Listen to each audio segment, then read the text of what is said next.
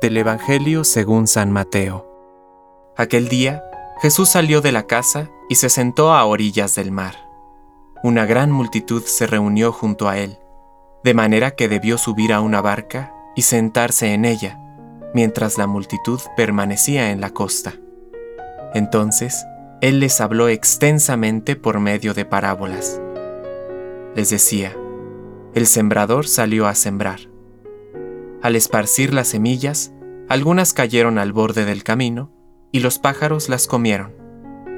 Otras cayeron en terreno pedregoso, donde no había mucha tierra, y brotaron enseguida, porque la tierra era poco profunda. Pero cuando salió el sol, se quemaron, y por falta de raíz, se secaron.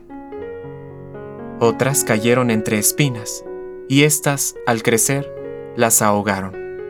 Otras cayeron en tierra buena y dieron fruto, unas cien, otras sesenta, otras treinta.